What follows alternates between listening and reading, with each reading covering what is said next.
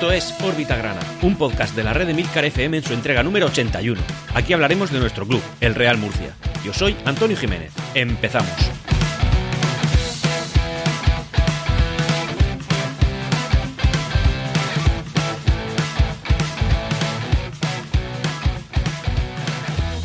Y os voy a reconocer que la entrega de este podcast, es decir, ahora mismo que me encuentro grabando, domingo, eh, son eh, las cinco y media, son las cinco y media, y diréis, ¿qué hace este señor grabando Orbita Grana? Teniendo en cuenta que el partido se juega a las seis y por tanto, pues no puede saber el resultado ni cómo ha jugado el Real Murcia. Y eh, os lo digo, lo digo, sinceridad ante todo. A mí me gusta poder decir que Órbita Grana está grabado por mí, que soy una persona que soy, eh, bueno, totalmente murcianista, total y exclusivamente. Y exclusivamente es importante, es decir, me dan igual el resto de los equipos, de la ciudad que sean, del lugar que sean, de la trayectoria que tengan, me dan todos igual.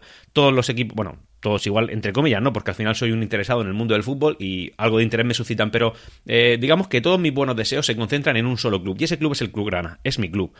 ¿Qué pasa? Pues bueno, pues que teniendo en cuenta que son las cinco y media de la tarde y todavía falta media hora para el inicio del partido, pues mi estado de ánimo de lo que queda de fin de semana va a depender de ese partido. Y claro, yo quiero grabar Orbita Grana con un tono, con una velocidad pues concreta, es decir, que no esté 100% influenciada o al menos por un partido tan importante como lo es eh, este que ahora mismo, dentro de media horita, nos va a enfrentar a la Unión Deportiva Cordobesa.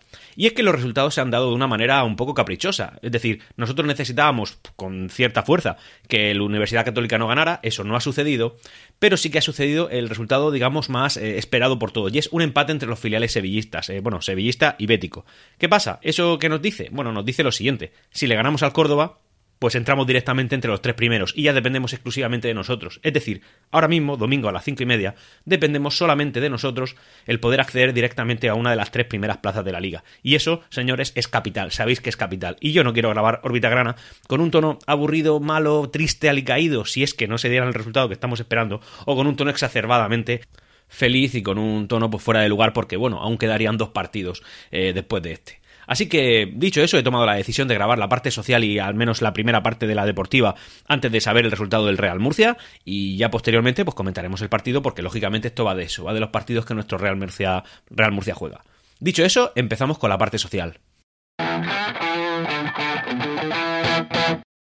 Bueno, pues tras una semana de descanso por parte del Real Murcia y por tanto también una pequeña pausa en órbita grana, que fue la de la semana pasada, decir que al final las disputas legales entre la actual directiva, comandada por Tornel, y Mauricio García de la Vega, actualmente un vencedor, entre comillas, de manera judicial eh, en, sus pleitos con el Real Murcia, bueno, pues parece que se va a alargar. Básicamente porque sabemos, tenemos constancia de que se han reunido al menos un par de veces durante las dos últimas semanas, pero en ningún caso ha habido ningún tipo de acercamiento. Al final, eh, lo que tenemos son dos modelos de gestión frontal opuestos y con puntos de vista muy diferentes. Tenemos a un Tornel, ¿no? con la actual directiva, que lo que quiere es el bien de nuestro Real Murcia, lo sabemos así y, por tanto lo digo sin cortapisas, al final son personas que han demostrado que de una forma u otra lo que buscan es la viabilidad, el futuro y el sostenimiento de nuestro club a lo largo del tiempo, y un modelo que las pocas referencias que tenemos de él, porque tampoco son demasiadas, pero bueno, son contundentes y es un modelo totalmente opuesto al que la afición, esta sufrida afición murcianista que tenemos, bueno, pues eh, no quiere tener.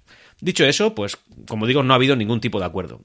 La actual postura de la directiva, de la directiva murcianista es eh, la de pelear la sentencia que la Audiencia Provincial de Murcia eh, dio por favorable el tema de la ampliación de capital por parte de eh, los requerimientos de Mauricio García de la Vega, es decir, que se le inscribiera en el libro de socios como máximo accionista del Real Murcia.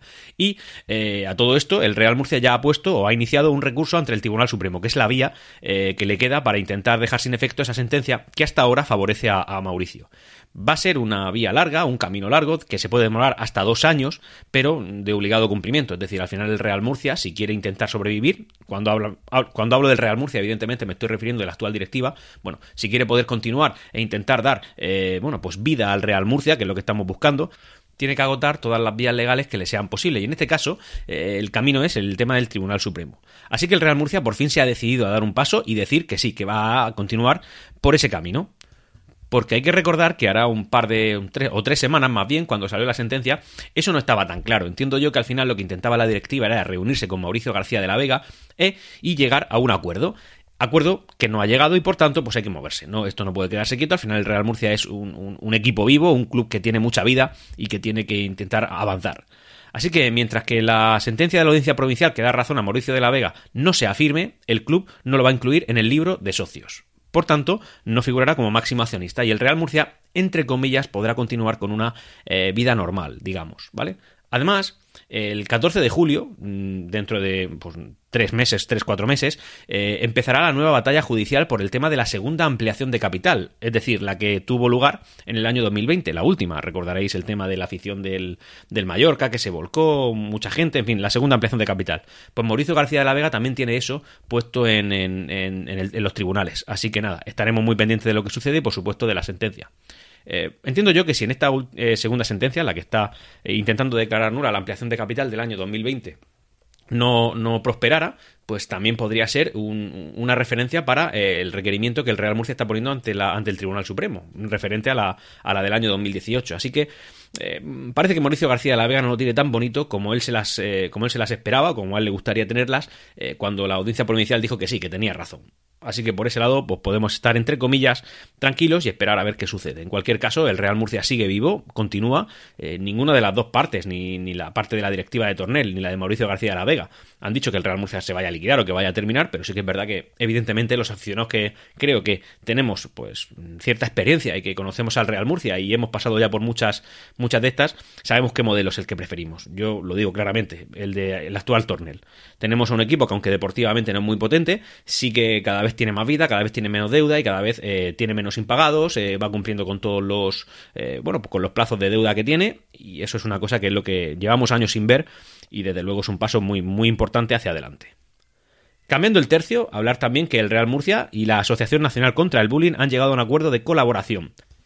A mí esto me parece estupendísimo, un problema tan grave que achaca nuestra sociedad, un problema que, en fin, pues tiene, tiene graves consecuencias para muchas personas y sobre todo para los jóvenes de nuestra sociedad, para los que están en el colegio y que el Real Murcia se haga partícipe no solamente en materia deportiva de, todos los problemas que puedan eh, tener la sociedad, en concreto en este caso la sociedad murciana, si el Real Murcia toma parte me parece importante, ¿no? Al final eso de cara al club pues es dar a conocer los valores de, una sociedad importante, de un club deportivo que lo que busca es lo mejor para los jóvenes de, hoy en día, los jóvenes que no solamente están dentro del club integrándolos como parte deportiva o como plantilla o como cuerpo técnico o como lo que tú quieras, sino todo, todo aquel aficionado que pueda sentirse atraído por nuestro club, por el Real Murcia, pueda ver que el Real Murcia es, es, una institución importante, una institución que, con influencia y una institución que, se hace responsable de cosas tan importantes como este tipo de, problemas. Así que un gran aplauso por, a, la directiva por este tipo de iniciativas que creo que no hacen más que, que, en fin, pues que mejorar la sociedad y que hacer que nuestro club sea, sea un, punto de referencia en nuestra sociedad. Y ya, para ir terminando con la parte social del club, decir que, bueno, sabéis que últimamente, en los últimos años, a lo mejor 3, 4, el Real Murcia está empleándose en conseguir secciones eh, de otros tipos de deportes, de otros deportes diferentes, y que puedan lucir eh, la marca del Real Murcia en sus camisetas. Como por ejemplo, ya sabéis, el Real Murcia Baloncesto, que actualmente milita en la Leboro, aunque su trayectoria no está siendo todo lo buena que nos gustaría, no está ni mucho menos desahuciado, es decir, que la cosa pinta medianamente bien para un recién ascendido. Por otro lado, el, convenio que firmó con el, Club Balonmano San Lorenzo de Murcia, el cual, pues bueno, ya luce las camisetas del Real Murcia, que se han podido ver en redes sociales como son, muy bonitas. Así que ya el Real Murcia, teniendo las secciones de, de fútbol, lógicamente, baloncesto y balonmano, ahora ha llegado a un acuerdo con el eh, Club eh, Murciano de Boxeo, fundado en el año 2001, con sede en el Príncipe de Asturias, y que se une a la familia murcianista. Por tanto, el Real Murcia acaba de crear la sección Real Murcia Boxeo. Así que decirle a todos los integrantes de, ese club deportivo y también a todos, los, a todos sus aficionados que bienvenidos a la familia murcianista. Muchos de vosotros ya erais murcianistas desde pequeños, lo sabemos, vosotros lo sabéis y ahora formáis parte de este gran club. Así que bienvenidos a casa. Y por cierto, si alguno se anima y quiere eh, en algún momento importante de la liga de Segunda División B entrar en plantilla, mm, yo creo que si habléis con Loreto no habrá mucho problema en meter ahí a un boxeador que como poco va a imponer de cara de cara en la defensa puede ser una buena posición donde poner a uno de estos eh, deportistas. Así que bueno, apúntatelo Loreto. Y ahora, como viene siendo habitual en órbita grana, vamos a pasar a hablar de, bueno, pues de, la sección deportiva del Real Murcia, de las noticias deportivas que nuestro club ha traído estas dos últimas semanas. Vamos a empezar por una efeméride, y es eh, bueno, que el 24 de febrero de 1929, digo 24 de febrero porque, en esto se habría incluido en el podcast de la semana pasada, pero como sabéis, no lo hubo. Así que, así que lo traigo ahora. Como digo, 24 de febrero de 1929, hace 92 años, el Real Murcia ganaba su primer partido de liga en toda la historia. Esa victoria fue, eh, frente al Cartagena Fútbol Club, que no es el Cartagena actual, como bien sabéis, y creo que ni siquiera el anterior, sino que es hace tres iteraciones de Cartagenas. Así que bueno, ese es el dato, lo traigo. La victoria fue por 2-1, fue en la condomina y los goles fueron obra de Morales. Este dato nos lo trae la cuenta que ya he recomendado muchas veces, arroba númerosgrana en Twitter. Así que echarle un ojo porque, porque realmente trae eh, datos muy, muy importantes. Luego, pasando ya por la. terminando con las efemérides, hablar, de decir que el viernes día 26 de febrero, por, el tema de, Bueno, pues que el Real Murcia no competía esa semana y, evidentemente, los jugadores tienen que seguir calientes y moviéndose. Así que el Real Murcia organizó un, partido contra la Nucía eh, que se disputó en el estadio Enrique Roca. Un partido que terminó con una victoria grana por 1 a 0. Así que ese es un dato. La Nucía es un equipo de segunda división B que se encuentra aproximadamente en la misma posición que nosotros en su tabla clasificatoria. Así que, bueno, pues es un dato que, traemos que es importante, ¿no? Al final, un equipo que está compitiendo más o menos, más o menos en la misma zona clasificatoria, aunque sea en otro grupo que tú, y le ganas 1-0, pues hombre, mal no viene, teniendo en cuenta que no sabemos todavía el alcance, o al menos no queremos creer que el alcance de los nuevos fichajes sea el rendimiento que nos está dando ahora mismo. Así que, oye, este es un dato que está muy bien. Otra noticia que quería aquí traer, y esto quizá sea generadora de debate, son unas declaraciones que Adrián Hernández hizo, en Onda Regional de Murcia y que básicamente lo que dice es que espera que Loreto lo tenga más fácil que él.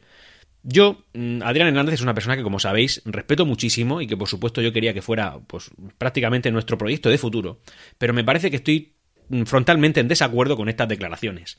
Eh, él dice haberlo tenido difícil y que se lo han puesto, en fin, pues que le han puesto piedras en el camino, entiendo yo, de esas manifestaciones que él ha hecho en Onda Regional de Murcia. Creo que con este entrenador se ha tenido mucha más manga ancha de la que se ha tenido con otros muchísimos, con otros muchísimos entrenadores.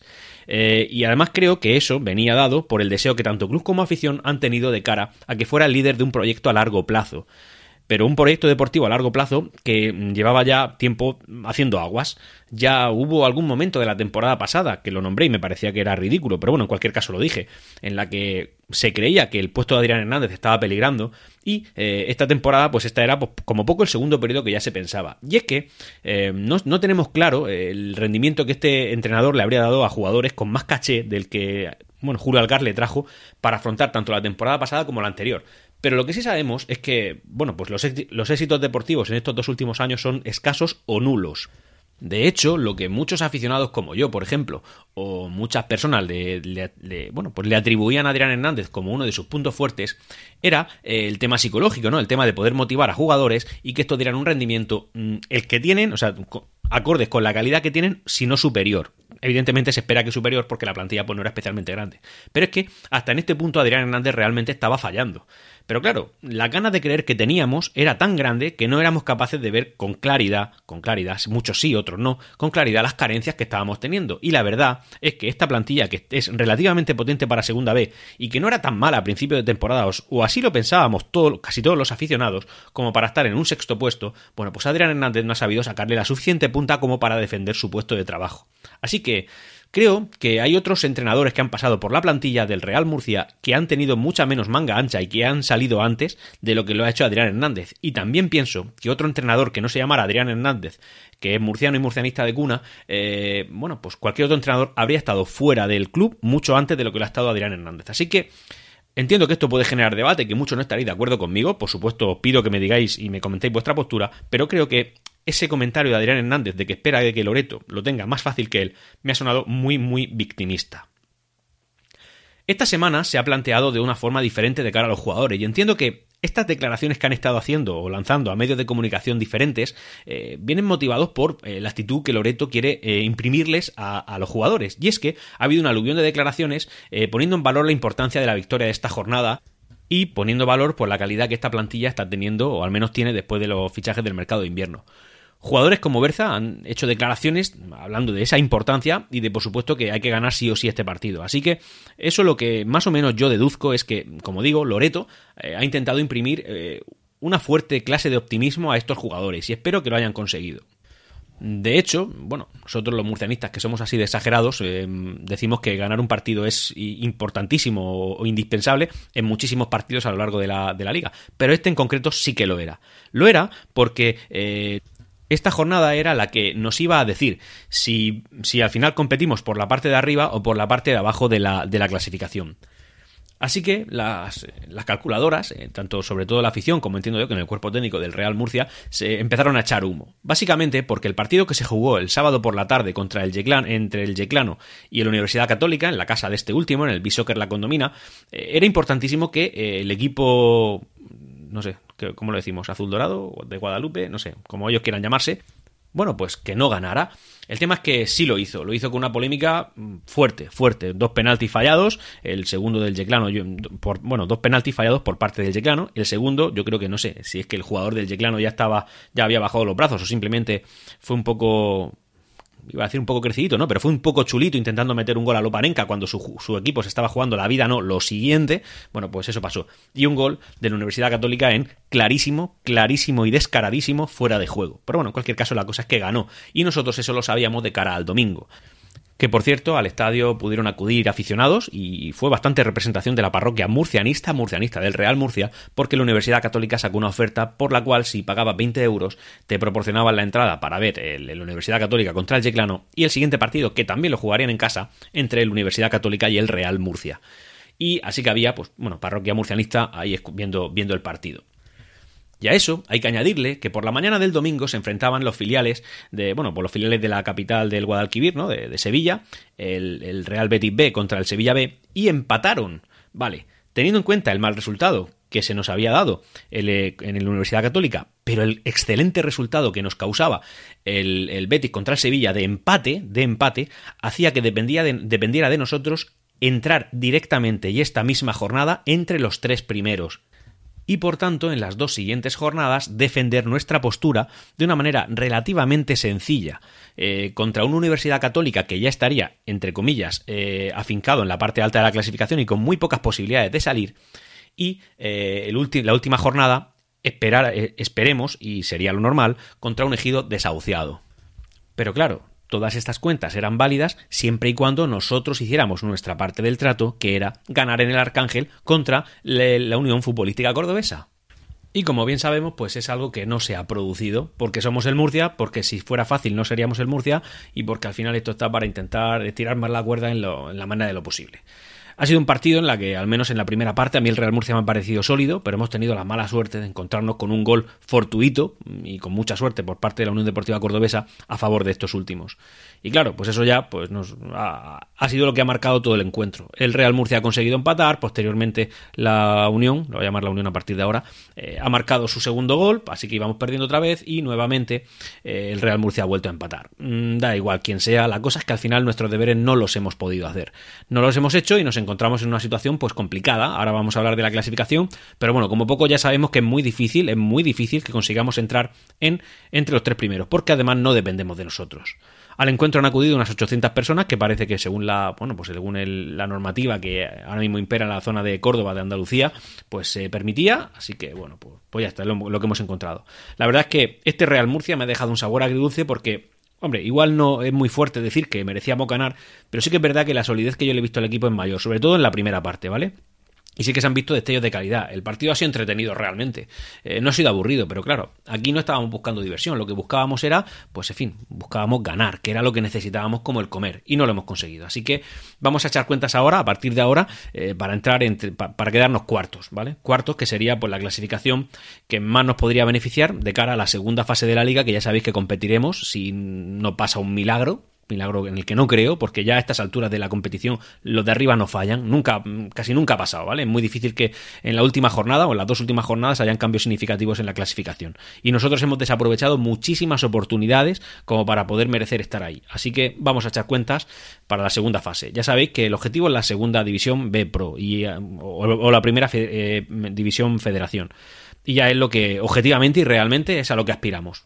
Pero claro, no por la vía fácil, ahora tenemos que hacerlo por la vía larga, cosa en la que sí creo. Pero también es verdad que a veces peco de mucho optimismo y también creía que podíamos entrar en la primera fase y creía que este partido era lo suficientemente importante como para que el Real Murcia no fallara. Pero mira tú, oye, mala suerte, ha fallado.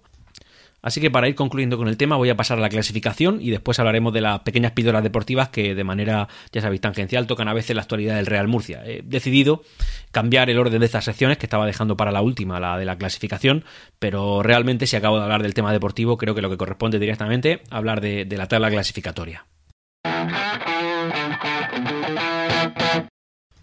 Y ah, habiendo transcurrido 16 jornadas para todos los equipos, todos los equipos hemos jugado todos los partidos que teníamos pendientes, bueno, nosotros nos encontramos en un sexto puesto, en un sexto puesto a tan solo tres puntos del séptimo. O sea que lo peor es que no podemos dejar de mirar eh, hacia abajo. Sí que es verdad que con un punto más nos encontramos pues a, tres equipos más, entre ellos está la Unión Deportiva Cordobesa, que sería el que ostentaría el tercer puesto. Pero el problema es que todos ellos dependen de... El único que depende de sí mismo es el Córdoba, la Unión Deportiva Cordobesa. Ni el Sevilla ni el Betis, con los mismos puntos que la Unión Deportiva Cordobesa, dependen de sí mismo, y mucho menos nosotros, que tenemos un punto menos. Bueno, Detallo la clasificación. Primero con 30 puntos y ya clasificado matemáticamente para, para, jugar el Linares Deportivo.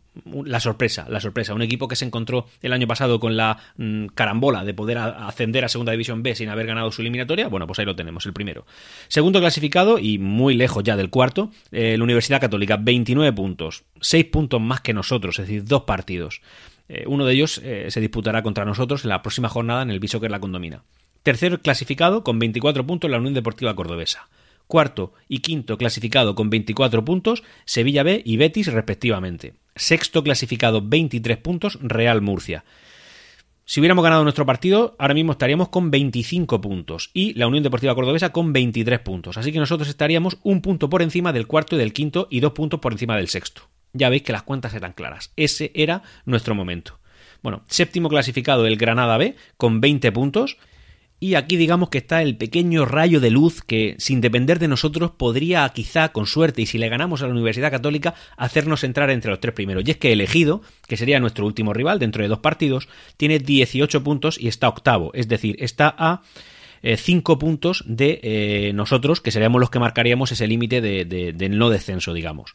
Y claro, a 5 puntos, a falta de 6, ellos ya están fuera, ellos ya saben que van a competir por eso. Así que están desahuciados, como he dicho en alguna ocasión, y eso nos puede venir bien, siempre y cuando Córdoba, Sevilla, Betis fallen alguno de sus partidos y nosotros no fallemos ninguno de los dos que nos quedan. Esas son las cuentas que hay, ¿eh?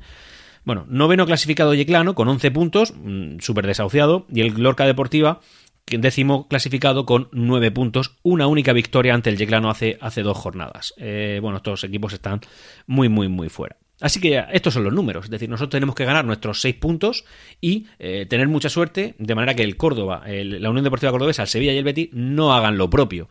Nosotros, pues entre comillas, tenemos la ventaja de que los dos rivales que nos vienen nos va a llegar uno fuerte pero manso, que es la Universidad Católica, muy difícil que ellos salgan de ahí, y el, elegido, que en condiciones normales en la última jornada estará ya totalmente descendido, aunque evidentemente le interesará ganar por el tema puntos para, para su segunda fase. En cualquier caso, eh, estos son los números y, no son todo lo bonito que nos gustaría y ahora podríamos acordarnos de un montón de, partidos pasados que parecía tonto haber perdido, haber dejado escapar cualquier punto. No voy a mencionarlo ni voy a entrar en eso.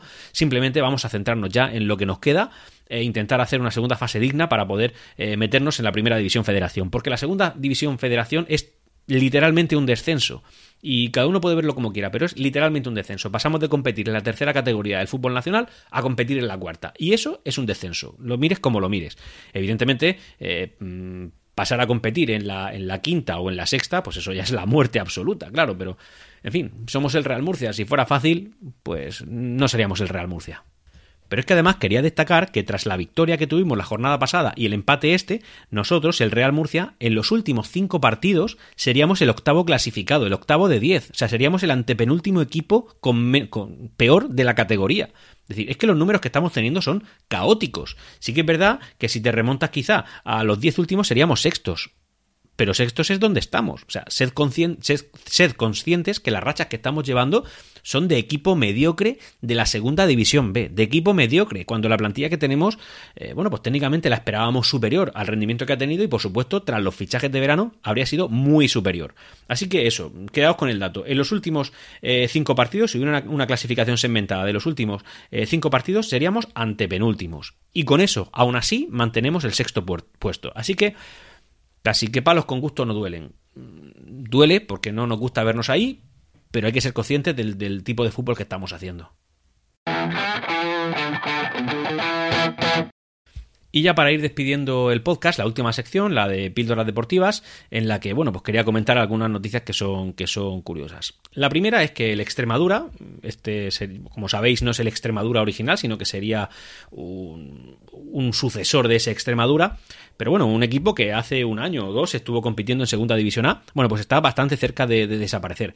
Parece que la directiva, como poco, ya ha advertido de que esa posibilidad es la que tienen sobre la mesa y además es posible que no lleguen a terminar la actual competición. Eh, su presidente, que se apellida Franganillo, en, declaraciones al diario deportivo Marca, eh, dijo que eh, va a liquidar el club, que el Extremadura desaparezca y que no tiene intención de vender. Es decir, que teniendo en cuenta la situación económica de la institución y no sé, a lo mejor el afán vengativo que pueda tener este hombre, no conozco mucho la historia, pero bueno, yo al final lo que quiero decir aquí es la posible desaparición de este segundo Extremadura. Bueno, pues que el hombre está ahí en plan que no quiere vender, que antes que vender hace desaparecer el club. Cosa que, bueno, pues imagínate en, Almendralejo, que es la ciudad de donde es este Extremadura, pues como, cómo debe sentar.